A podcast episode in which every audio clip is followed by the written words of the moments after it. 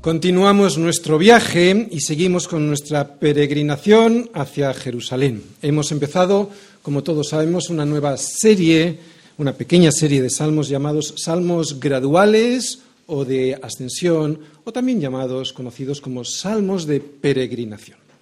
De los 15 salmos de los que consta esta serie, el de hoy, el 122, es el tercero de estos cantos que muy probablemente fuesen cantando los peregrinos que iban llegando de diferentes ciudades mientras iban ascendiendo gradualmente hacia Jerusalén.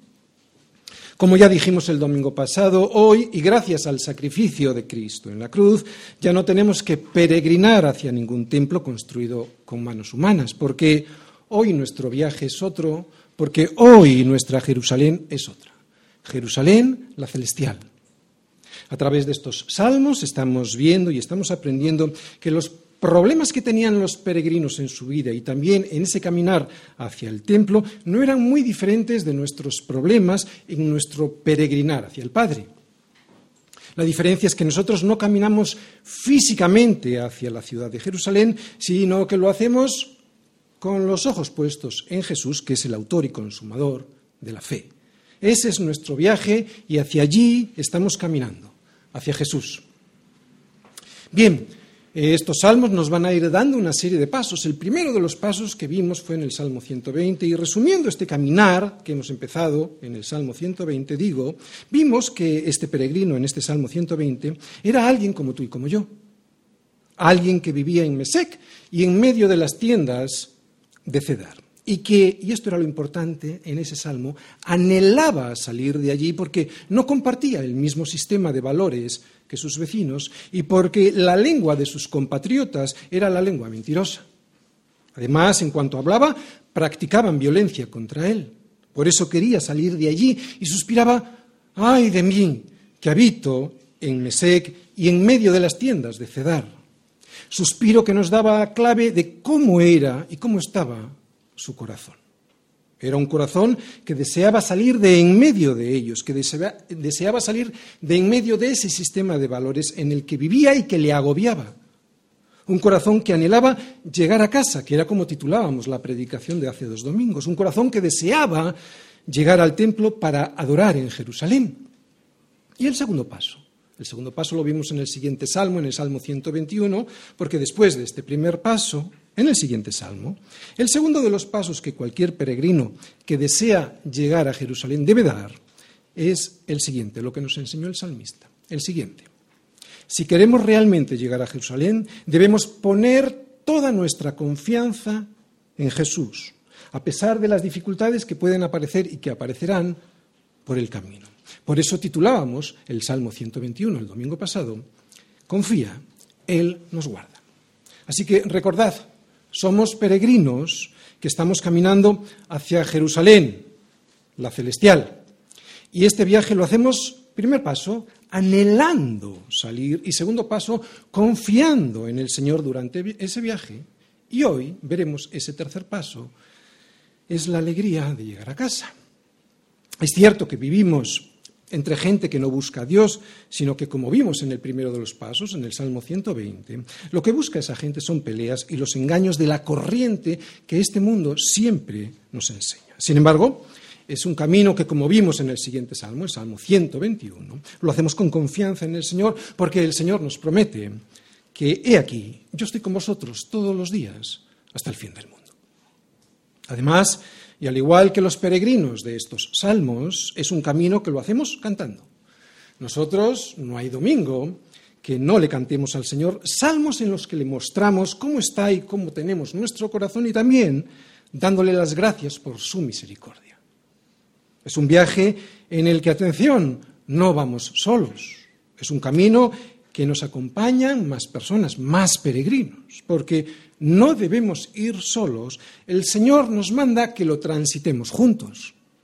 Es un viaje en el que todos los miembros de la Iglesia del Señor vamos caminando juntos hasta llegar a su presencia. Durante toda la semana vamos viajando juntos hacia Jerusalén y a pesar de los problemas que han ido apareciendo durante esa semana, lo hacemos cantando casi siempre con alegría, o así debiera ser, ¿no? Pero hoy domingo yo estoy especialmente alegre.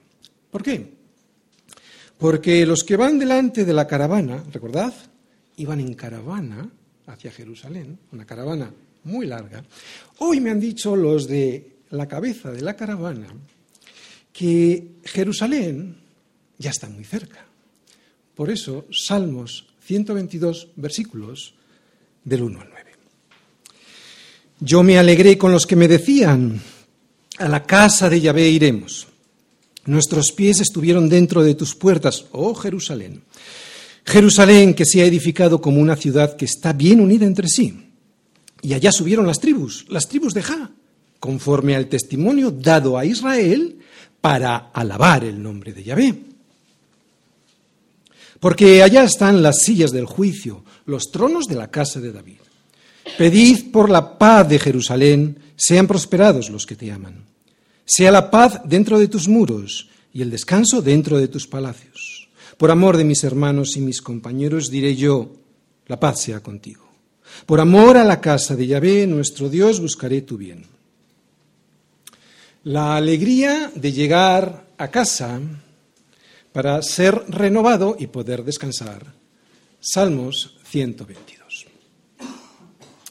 Este salmo es un salmo de David, eh, que luego los peregrinos adoptaron para poder expresar la alegría que sentían cuando iban caminando en peregrinación hacia la casa del Señor y sus pies ya estaban a punto de entrar por las puertas de Jerusalén. Las tres fiestas a las que ellos debían llegar, en las que ellos debían viajar, eran las fiestas de la Pascua, Pentecostés y tabernáculos. Pero muchos de ellos vivían muy lejos de Jerusalén y no todos podían viajar. Por eso, cuando estaban ya casi a punto de llegar, ¿cómo no iban a tener la alegría de llegar a casa? Y esta es la primera reflexión que yo hoy quiero hacer, incluso antes de entrar a valorar y a mirar este salmo versículo a versículo, como hacemos siempre en nuestra iglesia. Porque hay algo, antes de empezar a verlo, que me llama la, que me llama la atención. ¿Cuándo fue la última vez que llegamos a la iglesia con la alegría de haber llegado a casa para ser renovados y poder descansar. Porque muchos de estos israelitas no podían ir en todas las ocasiones en las que estaba establecido ir. Ir a veces, para ellos, pues tardaban muchos años en que llegara esa ocasión, porque vivían lejos, recordáis, en Meseque y entre las tiendas de Cedar. Entonces les resultaba muchas veces poder ir todos los años. ¿Cuándo fue la última vez que te alegraste cuando te dijeron, oye, ¿vamos a la casa del Señor? Pero alegrarse de verdad, ¿eh?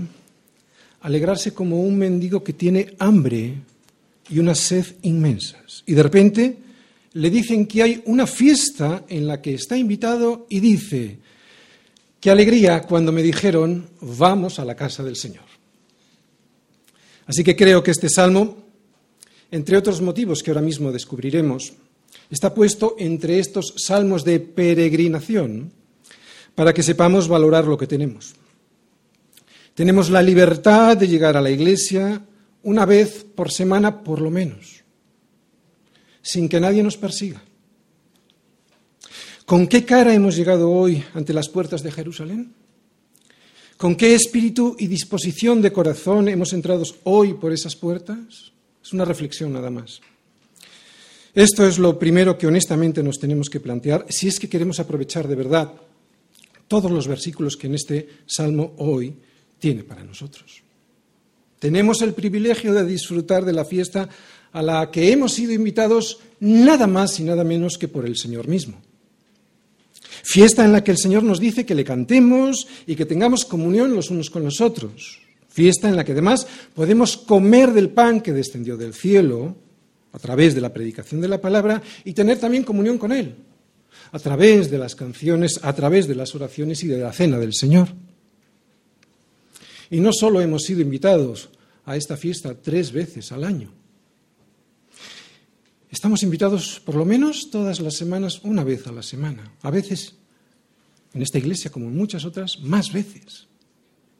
Por eso creo que este salmo está puesto entre estos salmos de peregrinaje para que sepamos valorar lo que tenemos sabiendo cómo las dificultades que tenían estos peregrinos, para que sepamos valorar lo que tenemos, o para que nos avergoncemos si es que todavía no nos hemos dado cuenta del valor de lo que tenemos. Bien, voy a dividir este salmo en cuatro partes para poderlo entender mejor, ¿verdad? Primera parte. Me alegro de ir a Jerusalén, versículo 1. ¿Por qué? Bueno, pues segunda parte, porque entiendo qué es Jerusalén, y esto es importante para nosotros, ya lo veremos, qué es Jerusalén y me admiro de esa ciudad. Versículos del 2 al 5. Por eso, punto 3, deseo lo mejor para la ciudad. Versículos del 6 al 8. Y por lo tanto, cuarta parte, me comprometo con la ciudad. Versículo 9. Cuando hemos leído este salmo en el versículo 1 nos hemos dado cuenta cómo el peregrino se alegraba con tan solo pensar que ya estaba cerca de entrar por las puertas de la ciudad. Pero, y esta es la pregunta clave, la vamos a intentar desarrollar durante toda la predicación. ¿Por qué? ¿Por qué este deseo de llegar allí y qué tenía Jerusalén de especial? Jerusalén era Jebús, la ciudad de los jebuseos conquistada por David. Y junto a la palabra shalom, paz, pues dan a la ciudad su nombre. Jerusalén.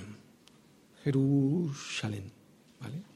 Fue allí donde David estableció la capital del reino, por eso era el lugar donde estaban los tronos de David, como dice el Salmo, y donde el rey impartía justicia y gobierno. Pero además, y más importante, y esto es importante, porque esto va a ser el centro de la predicación de hoy, también era el único lugar en donde Dios, el único lugar en donde Dios debía de ser adorado. Estaba prohibido adorar, a Dios en cualquier otro lugar que no fuese Jerusalén. No había otro sitio como Jerusalén, no había de hecho otro sitio.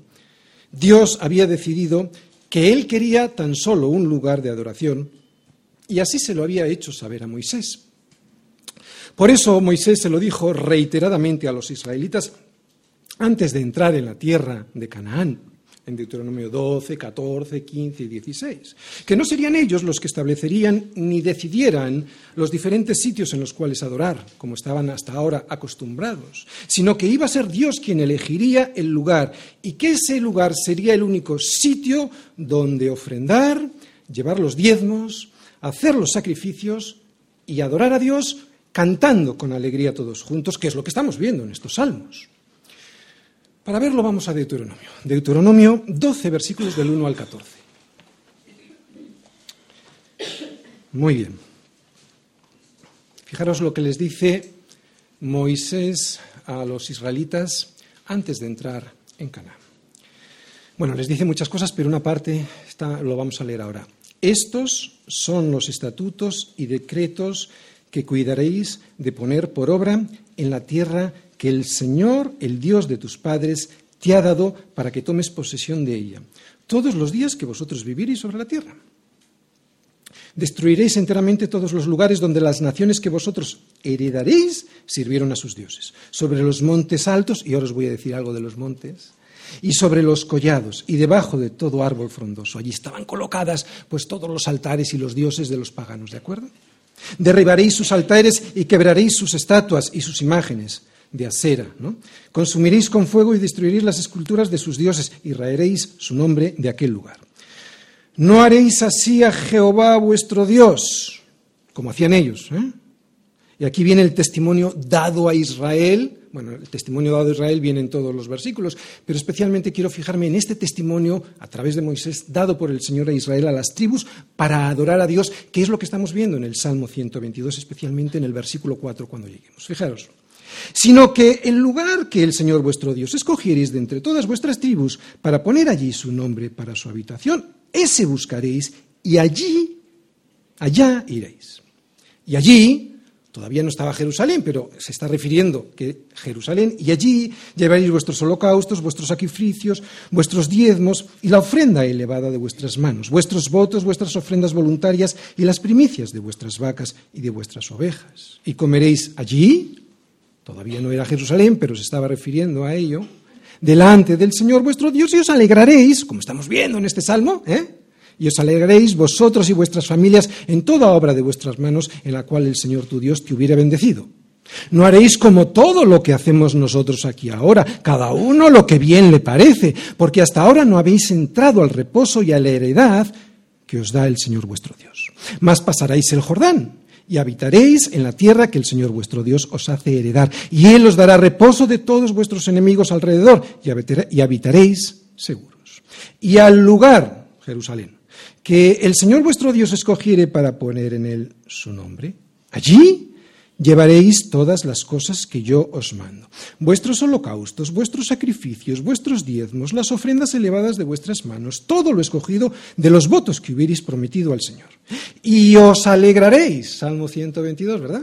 Y os alegraréis delante del Señor vuestro Dios, vosotros, vuestros hijos, vuestras hijas, vuestros siervos y vuestras siervas, siervas y el levita que habita en vuestras poblaciones, por cuanto no tiene parte ni heredad con vosotros.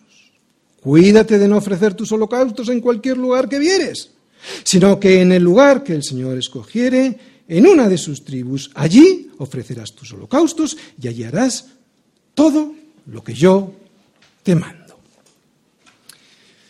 Dios conocía muy bien a su pueblo y para evitar su división, la división del pueblo, y que cada uno adorase lo que le diese la gana y como le diese la gana, Él, el Señor, iba a ser quien estableciese el lugar y la forma en que habría de hacerse.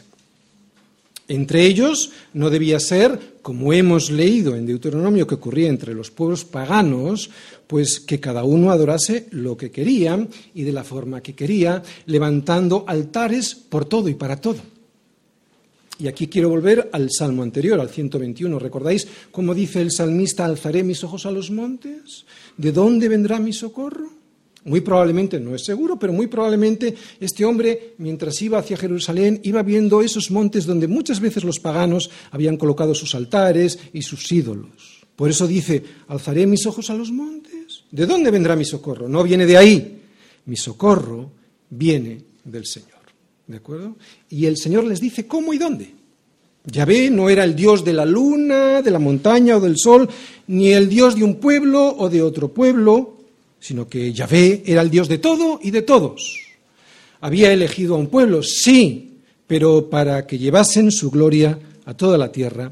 Y toda la tierra de esa manera debía, mirar debía fijar su mirada en Él, en Él, en solo un lugar.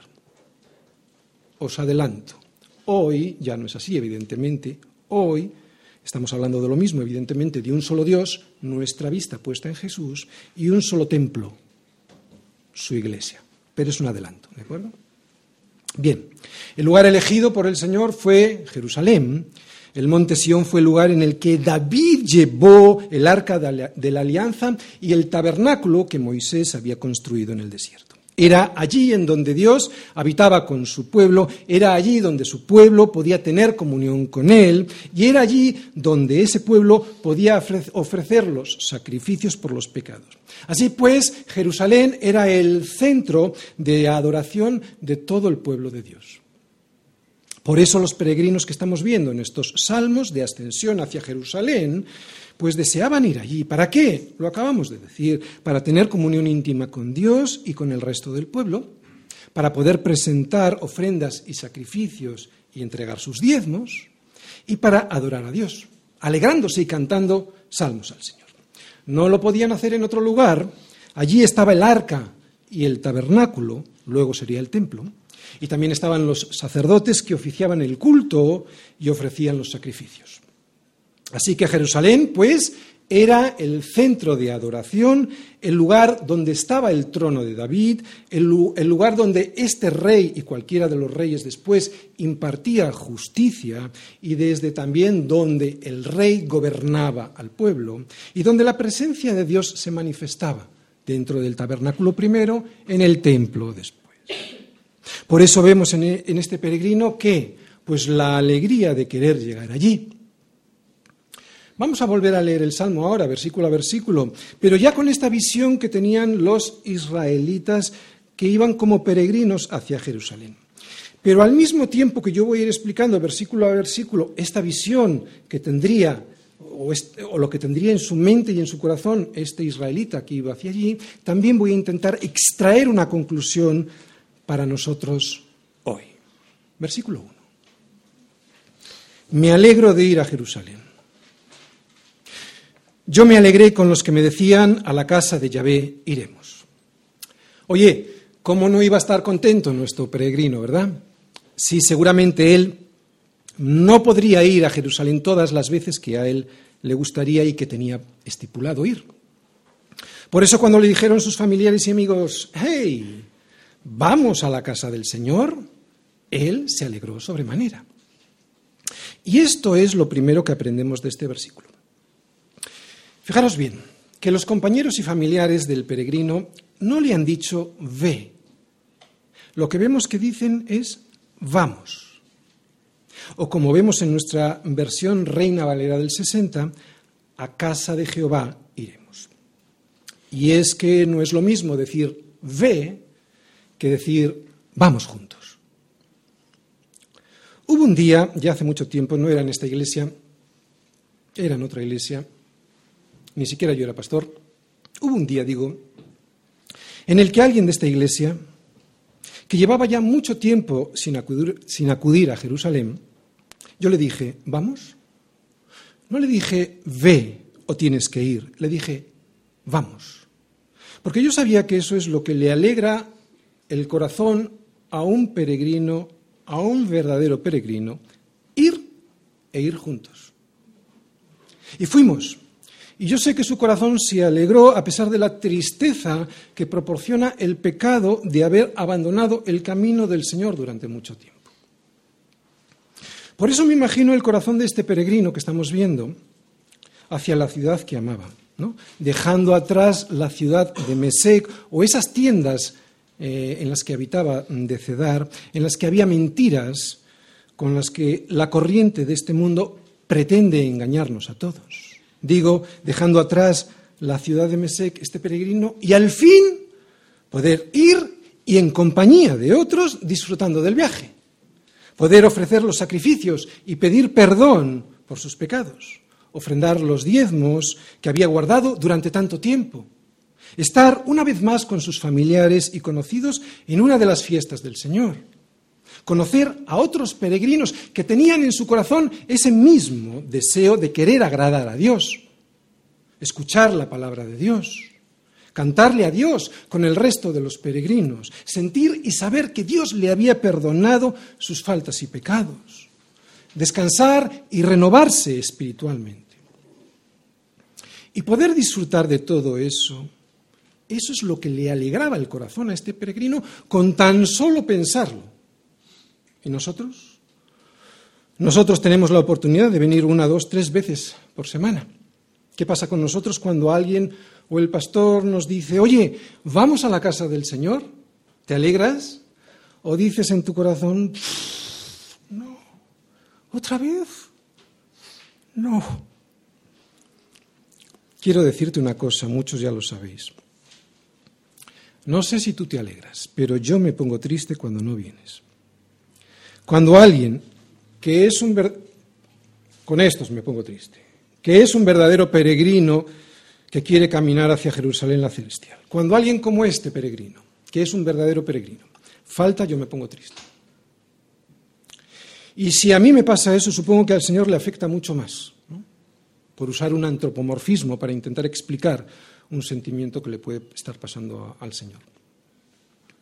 Pero uno no debe venir arrastrado, ¿de acuerdo? Porque lo segundo que nos enseña este versículo es que el corazón del peregrino estaba lleno de alegría con tan solo el anuncio de que podía ir y en compañía hacia Jerusalén. Así que lo que estamos aprendiendo en este versículo es, primero, yo ya lo he dicho, que vamos juntos. Y segundo, que lo hacemos con alegría. Quiero que reflexiones sobre esto sobre el privilegio que Dios te ha dado al escogerte como un miembro de su iglesia, porque es un privilegio que te permite venir a la casa del Señor para aprender de su palabra y adorarle en comunión juntos con los demás hermanos juntos. Esto es lo primero que aprendemos de este versículo. Es un privilegio que te permite entrar en su presencia y al mismo tiempo tener comunión con otros peregrinos que anhelan lo mismo que tú. Renovación espiritual, descanso, ser refrescados por el Espíritu Santo y ser saciados con el pan que descendió del cielo, que es Jesús, que está aquí, que es la predicación de la palabra. Por eso creo que si no te alegras, y esto es lo segundo que nos enseña este versículo, debes plantearte si realmente has sido llamado a hacer este viaje. Es duro decirlo, lo sé, pero creo que es honesto por mi parte plantearte esta reflexión. ¿Hay esta alegría a pesar de la dureza del camino? ¿O es un esfuerzo insufrible venir y encontrarte con otros peregrinos que caminan hacia Jerusalén? Pero esta alegría que vemos en el salmista no surge sin más. Atención, y aquí nos vamos a ir dando cuenta de la clave. ¿eh? No surge esta alegría sin más. Proviene de un entendimiento de lo que realmente significa la ciudad de Jerusalén y lo que esa ciudad le proporciona a su corazón. Versículos del 2 al 5. Entiendo que es Jerusalén y me admiro de la ciudad. Nuestros pies estuvieron dentro de tus puertas, oh Jerusalén. Jerusalén que se ha edificado como una ciudad que está bien unida entre sí. Y allí subieron sus tribus, las tribus de Ja, conforme al testimonio dado a Israel, para alabar el nombre de Yahvé, porque allá están las sillas del juicio, los tronos de la casa de David. Claro. Ahora vamos a entender por qué tenía alegría, porque él sabía realmente qué era Jerusalén por eso no iba arrastrado, y al tener ese entendimiento y lo que sabía que Jerusalén le proporcionaba a su corazón, él no solo iba, sino que iba alegre. El salmista no ha llegado, no ha llegado todavía, pero ya se imagina dentro. Él sabe que cuando llegue a Jerusalén se asombrará de lo que allí hay, porque seguramente ya ha estado en ocasiones anteriores y recuerda lo que allí vio. Él recuerda que es una ciudad bien construida es compacta y tiene una muralla que la protege. Y cuando él entre por una de esas puertas de la muralla, mostrará la alegría de su corazón diciendo, oh Jerusalén. Y él no es el único. Hay muchos como él, dice aquí, ¿verdad? Que vienen de todas las tribus de Israel. Y cuando entre, fijaros lo que vamos a ver en estos versículos, cuando entre lo que va a ver es dos tipos de unidad. La unidad en la ciudad y la unidad entre las diferentes tribus. ¿De acuerdo? Por lo tanto, ahora voy a intentar explicar la perspectiva de un israelita sobre lo que yo he titulado de estos versículos. ¿Qué es lo que entiende él por esta ciudad? ¿Qué es lo que entiende él por Jerusalén? Esta perspectiva. Luego sacaremos una conclusión para nosotros. Unidad de la ciudad. Yo me imagino la gran sorpresa y la sensación de seguridad en alguien que viniendo de una aldea vio una ciudad bien construida y bien defendida. Además, era una ciudad bien organizada. Estaba el palacio del rey, donde él impartía justicia y desde donde se gobernaba el país, y el tabernáculo al que él deseaba ir. En épocas posteriores, la ciudad habría crecido, era más grande, y al entrar por las puertas de Jerusalén, vería ya la ciudad mucho más grande y ya no estaría el tabernáculo, seguramente estaría el templo construido por Salomón. Unidad de la ciudad, unidad de las tribus. También se asombraba de la unidad de las tribus, las tribus del Señor, que subían, fíjate lo que dice ahí, conforme al testimonio dado a Israel. ¿Os acordáis cuando leímos en Deuteronomio cuál era el testimonio que Moisés les dio a los israelitas antes de entrar en la tierra prometida sobre cómo y dónde habrían de adorar? Pues esto es lo que significa el versículo 4. Allá subieron las tribus, las tribus de Ja, conforme a qué? Al testimonio dado a Israel, y yo aquí añadiría para entenderlo mejor, por Moisés, conforme al testimonio dado a Israel, ¿para qué? Para alabar el nombre de Yahvé. Todo estaba bien organizado, vemos en estos versículos. Las calles, las casas y el palacio, desde donde se impartía justicia y desde donde se gobernaba Israel. Pero también, como vemos al final del versículo 4, estaba todo bien organizado conforme al testimonio dado a Israel para alabar al Señor. Como fiel reflejo de cómo es Dios, todo estaba dispuesto y bien organizado para la alabanza a Dios. Los levitas que se encargaban del sacerdocio y de la presentación de los sacrificios, y que no se hacía de cualquier manera. Los cantores, que cantaban salmos a Dios con instrumentos para la música, etcétera, ¿no? Salmos que muchos de ellos sabemos que fueron compuestos por David. Y es que, como vimos en Deuteronomio, Dios es un Dios de orden. Allí Él les muestra dónde y cómo se debían hacer las cosas. Por eso en nuestra iglesia impera el orden, porque Dios es un Dios de orden. Mucha gente se sorprende de nuestra puntualidad. De lo que yo me sorprendería es de llegar a una iglesia en que la norma fuera la impuntualidad. Porque llegar tarde, por poner un ejemplo sobre el orden de Dios, llegar tarde, a mí me parece una falta de respeto a Dios y a los demás. Estamos aprendiendo esto conforme al testimonio, ¿verdad? Dios es un Dios de orden. Y ya sabemos, pues, qué era Jerusalén para David, para el salmista, ¿no? Pero, ¿y para nosotros? ¿Qué es para nosotros Jerusalén la celestial? La ciudad hacia la que vamos caminando en peregrinación, al igual que el salmista. ¿Y cuál es el testimonio dado a nosotros sobre dónde y cómo alabar al Señor? Pues muy bien, ¿sabéis quién nos lo va a responder? Jesús mismo. Jesús nos lo aclara. Vamos a Juan 4, versículos del 20 al 26, donde vamos a ver a Jesús con la samaritana. Allí a ella le va a dar la respuesta, la respuesta exacta a nuestra pregunta. Dice la samaritana a Jesús, nuestros padres adoraron en este monte y vosotros decís que en Jerusalén es el lugar donde se debe adorar. Jesús le dijo, mujer, créeme, que la hora viene cuando ni en este monte ni en Jerusalén adoraréis al Padre. Vosotros adoráis lo que no sabéis.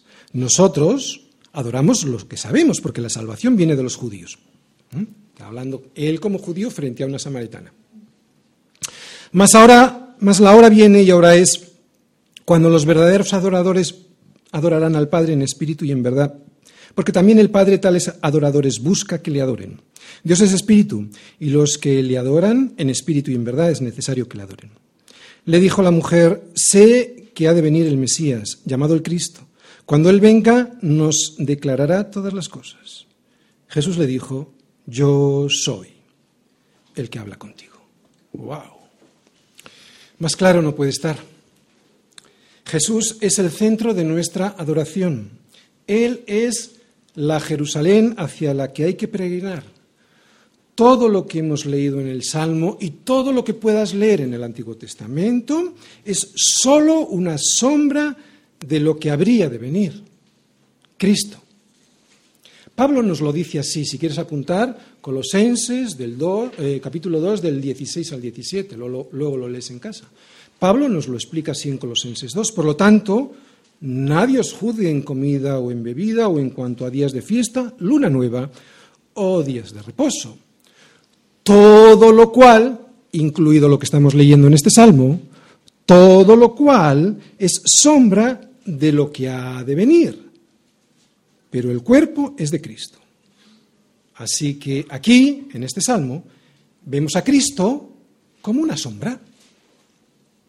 Bien, el ejemplo de una sombra es muy fácil para explicar y también creo que para entender. Si detrás de mí tuviese yo ahora mismo una luz muy potente, ¿verdad? Eh, y más espacio, porque aquí está la pared. Una luz muy potente. Y yo estoy mirando hacia adelante y por detrás viene caminando alguien. Alguien que se llama Jesús, por ejemplo. Lo que yo voy a ir viendo mientras Jesús se va acercando no es a él lo que yo voy a ir viendo es su sombra. No sabré muy bien cómo es esa persona que se llama Jesús, pero la sombra me va dando una idea. Sé que cada vez se acerca más porque esa sombra que yo voy viendo cada vez se ve más nítida, pero sigo sin saber cómo es el color de su pelo, de sus ojos, y tampoco sé cuál es su altura. Pero llega un momento en el que él, como viene caminando, me rebasa y en ese momento se pone delante de mí. Pues ese momento llegó cuando Él llegó a este mundo, como Él se lo dijo a la mujer samaritana.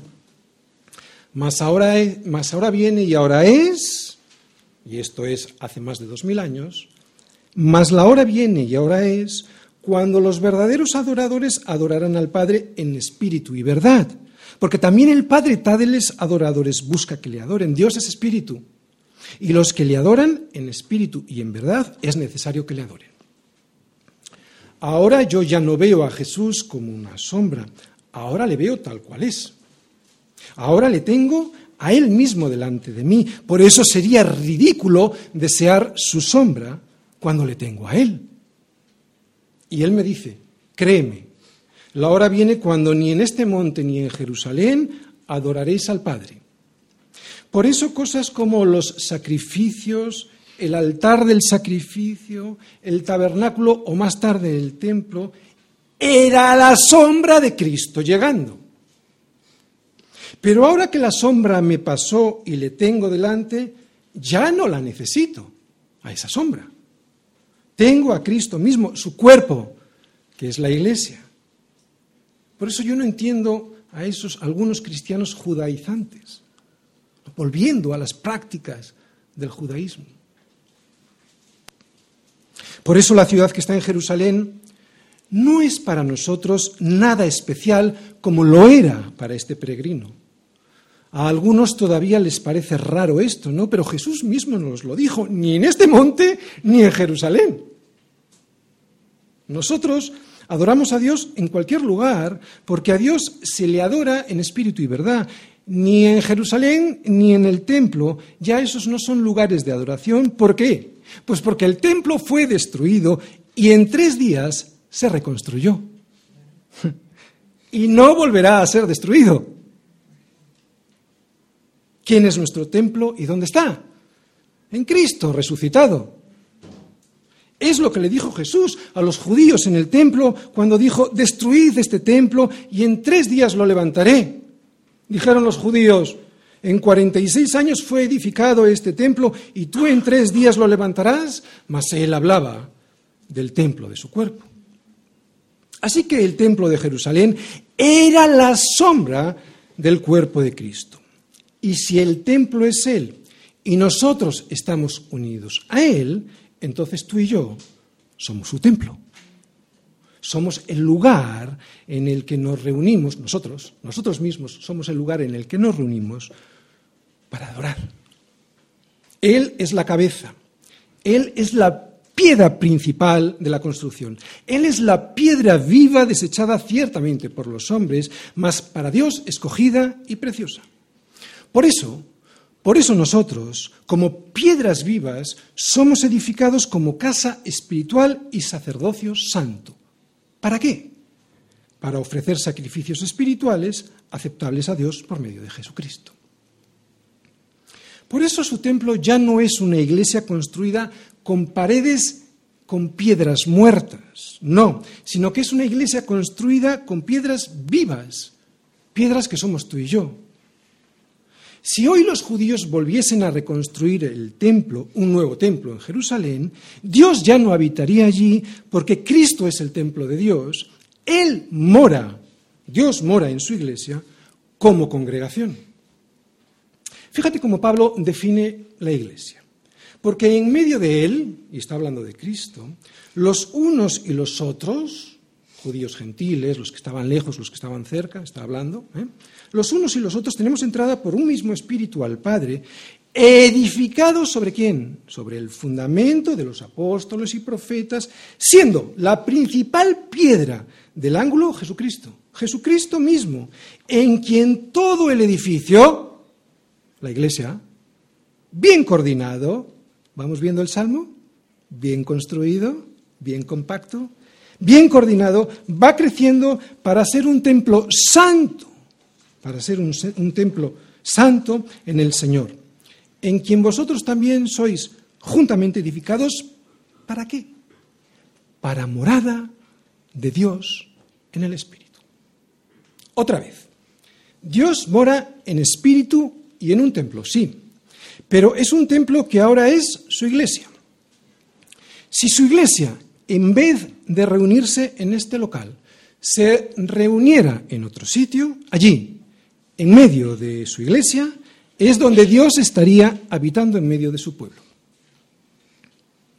Así que lo que hemos visto es cómo Jerusalén y su templo era antes, como una sombra, el templo, o sea, Jerusalén eh, para el israelita del Salmo, y hoy para nosotros, para ti y para mí. Hemos visto las dos perspectivas. Pero claro, tú te puedes preguntar cuando ves la iglesia y lees estos versículos que dicen que es una ciudad bien construida y compacta. Yo no veo la iglesia así, ¿verdad? Cuando uno ve la iglesia a veces no la ve como la veía el salmista, compacta y bien construida. Pero ¿sabes por qué? Tiene defectos, claro, todavía. ¿Por qué? Porque está en construcción. Claro. Oye, cuando tú vas a una casa que está en construcción, ¿cómo está? ¿No? Está un poquito desordenada. Está en construcción. Pero si uno la ve como será, como la vio Juan en Apocalipsis, entonces lo que verá será a Jerusalén la celestial. Lo que verá será al pueblo de Dios habitando con él en gloria. Vamos a Apocalipsis. Apocalipsis 21 para ver cómo será la nueva Jerusalén. Que vio Juan, y nos lo cuenta en Apocalipsis, lo siguiente.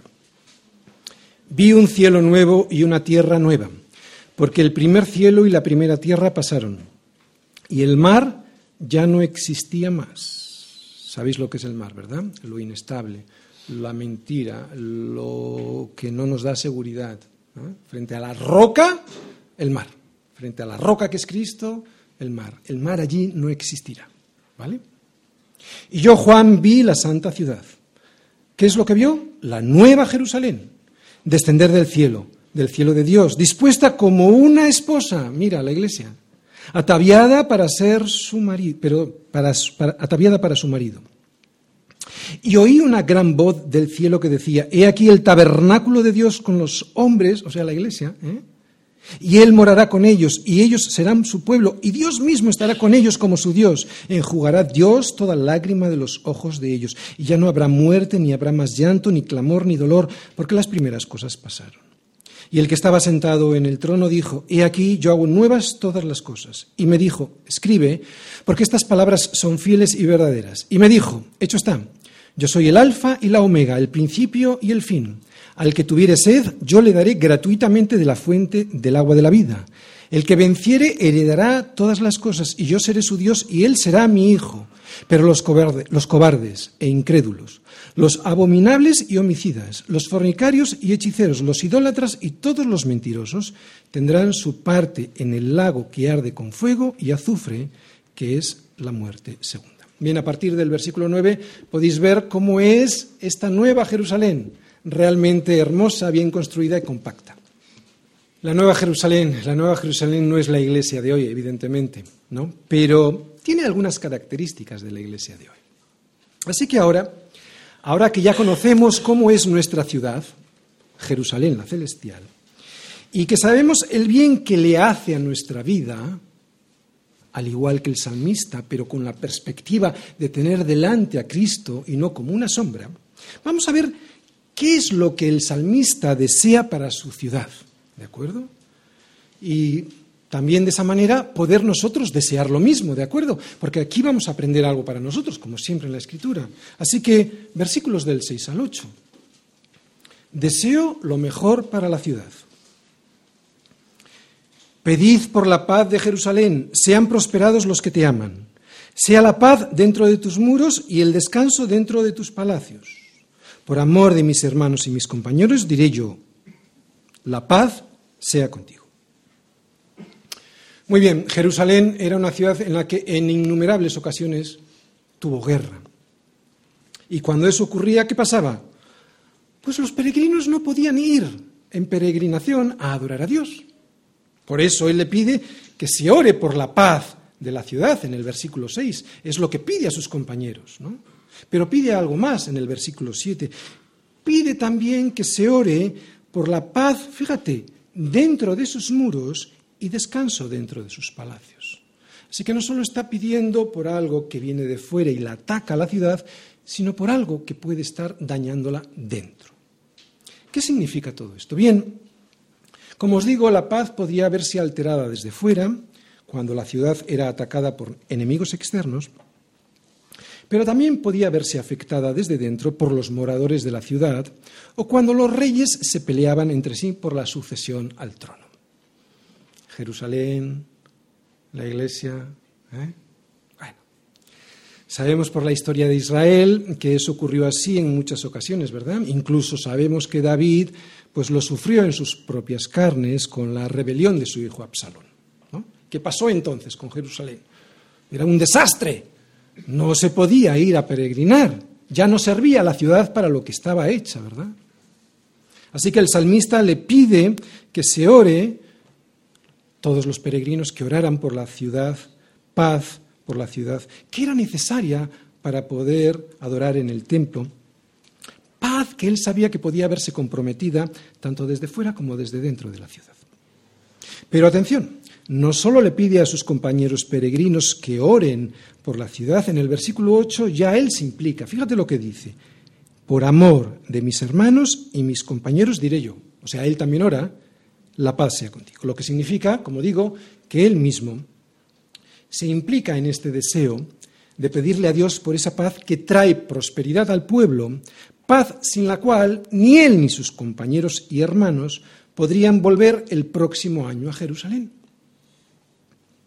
Y para nosotros, yo creo que ya lo hemos entendido, pero lo vamos a intentar explicar. Para nosotros, si el templo de Dios ahora es su iglesia, y ese templo ya no está en Jerusalén, sino en cualquier lugar en donde se congregue, ¿qué es lo que nos querrá decir a nosotros estos versículos? Bueno, pues su iglesia en ocasiones va a ser atacada desde dentro y desde fuera desde fuera cuando la sociedad en la que vivimos y que vive arrastrada por la corriente de este mundo nos va a molestar en nuestras creencias, se va a burlar de nuestros cultos y en algunos casos, como ocurre en algunos países y como también ha ocurrido en nuestro país no hace tanto tiempo, nos van a perseguir hasta la cárcel o la muerte. Desde fuera y desde dentro. Pues desde dentro cuando nosotros mismos peleamos debido a nuestro pecado y es que somos pecadores, ¿o no? Somos peregrinos que todavía no han llegado a Jerusalén la celestial. Estamos en un proceso de transformación hasta que estemos en su presencia. Hay gente que dice que no viene a la iglesia porque no cree en los pastores, en los ancianos, en los diáconos o en los miembros que componen una iglesia. Pues ahí es donde tienen el problema, porque es precisamente en nosotros en quienes no tienen que creer. Estamos en un proceso de santificación que resulta doloroso para quien es consciente de ello, claro. Resulta doloroso ya que nosotros mismos nos damos cuenta que todavía no estamos allí en donde ya nos gustaría estar. Somos peregrinos en busca del pan que descendió del cielo y a veces no lo encontramos debido a que nos hemos salido del camino. Somos peregrinos en necesidad del agua que salta para vida eterna y a veces no la tenemos debido a que contristamos al Espíritu Santo. Por eso debemos orar. Por eso debemos orar, es lo que nos enseñan estos versículos. El que no ora por la Iglesia no ama a la Iglesia. Cuando algo nos gusta y lo deseamos de verdad, oramos por ello, ¿verdad? Por eso debiéramos orar por la Iglesia, porque orar por la Iglesia, ¿sabes qué? Es orar por nosotros mismos. que nadie se excuse para no venir a la iglesia en que la iglesia del Señor no le gusta por lo que ve en ella, porque eso es ser cínico. Y si nos pusiésemos a comparar, seguramente que a nosotros tampoco nos gustarían de las, muchas de las cosas que podríamos ver en él, en esa persona que dice que no le gusta la iglesia, ¿no? Así que ánimo, ánimo para el que dice esto, porque la iglesia es el plan de Dios para gente como tú y como yo, el plan de Dios para que pecadores, los arrepentidos, para que los pecadores puedan llegar hasta la casa de Dios, a Jerusalén la celestial. Si como este peregrino tú ves la necesidad de pedir por tu ciudad porque sabes que puede llegar a estar en peligro, si al igual que el peregrino sabes que tu iglesia tiene algún peligro cerca, ya sea exterior o interior. Entonces lo que tienes que hacer es orar por tu Jerusalén. No vale mirar para otro lado, lo estamos viendo en estos versículos. El salmista se implica. No vale mirar para otro lado. No eres mejor que el que tienes al lado. Ni tampoco las cosas las deben arreglar los demás y tú no. Haz como el salmista. Ora por tu iglesia. Pero vemos que el salmista no solo ora, él también, como vamos a ver en el versículo 9, también se compromete con su ciudad. Versículo 9. Me comprometo con la ciudad. Por amor a la casa de Yahvé nuestro Dios, fíjate lo que he subrayado, buscaré tu bien. El peregrino, pues, no solo ora por la paz de Jerusalén, él dice ahora que buscará su bien. ¿Buscar qué es? Implica un esfuerzo, ¿verdad? Buscar no es quedarse en casa, cruzado de brazos. Buscar es salir, buscar es implicarse, buscar es sumar tu esfuerzo junto con el de otros para mantener el bien de tu ciudad. Y este peregrino, ¿cómo lo buscaría? Es muy fácil. ¿Cómo lo haría? No crearía conflictos entre sus hermanos. La defendería de los ataques, tanto de los exteriores como de los interiores. Estamos hablando de comprometerse, no solo de orar. O sea, no encizañes entre tus hermanos. ¿no? Defiéndela de los conflictos que veas, tanto exteriores como interiores. Y claro, mantén el culto en el templo. ¿Cómo? Pues a través de tus sacrificios, el sacrificio de presentarte delante del Señor, la asistencia, y con tus diezmos, claro. Eso es lo que Él hará y lo hará por amor a la casa del Señor y para nosotros. Después de explicar lo que significaba para el salmista buscar el bien de su ciudad, ¿qué querrá decir este versículo para nosotros? Bueno, pues yo creo que es muy evidente lo que quiere decir. Iba a extenderme en explicarlo, pero entre que ya no tenemos mucho tiempo y en que sería muy necio por mi parte subestimar vuestra inteligencia, lo voy a dejar aquí. Creo que lo entendéis perfectamente. Termino. ¿Puedo viajar a Jerusalén? Sí, claro que puedes. Lo mismo que a Roma, Corinto o a Santiago de Compostela. Pero nada de lo que allí encuentre va a añadir nada a mi vida que no tenga ya en el camino con Cristo. De hecho, para muchos puede ser peligroso, porque el ser humano es terriblemente idólatra y cualquier cosa que me despiste de mi relación con Cristo puedo convertirla sin darme cuenta en un ídolo que me arranque de mi verdadero viaje, que es con la Iglesia, que es hacia mi encuentro con Él. Nos decía el versículo 1, seguro que lo recordáis, yo me alegré con los que me decían a la casa del Señor iremos. Es una frase muy simple, pero que entraña un, sentimiento, una expresión muy profunda en el fondo, ¿no? porque nos muestra pues cómo es el corazón de alguien que realmente quiere llegar y de verdad a Jerusalén, la celestial. ¿Realmente sientes alegría y gozo cada vez que vienes a la iglesia del Señor? De verdad, no es una acusación, es simplemente para que reflexiones, ¿de acuerdo? ¿Realmente sientes? Y me estoy refiriendo a algo eh, habitual, o sea, entiendo que alguna vez puedas venir triste, ¿de acuerdo? Pero, en términos generales, ¿Sientes esta alegría cuando te dicen vamos a la casa del Señor? Porque si es que has perdido la alegría y ese gozo de adorar a Dios junto a tus hermanos en la congregación, si al escuchar la palabra de Dios te aburres soberanamente, si criticas a la Iglesia y no la defiendes de los ataques del exterior y del interior, si no contribuyes a su mantenimiento, si venir una vez a la semana te parece excesivo porque hace sol y te apetece ir a la playa. Si te quejas de que alguien no te saludó al, entrar o crees que el pastor te tiene manía, entonces, entonces, entonces me temo que lo que debes de hacer es ponerte de rodillas y orar. Seguro que entonces notarás que la cosa mejora. ¿Sabes por qué? Porque orar por tu iglesia es orar por ti mismo.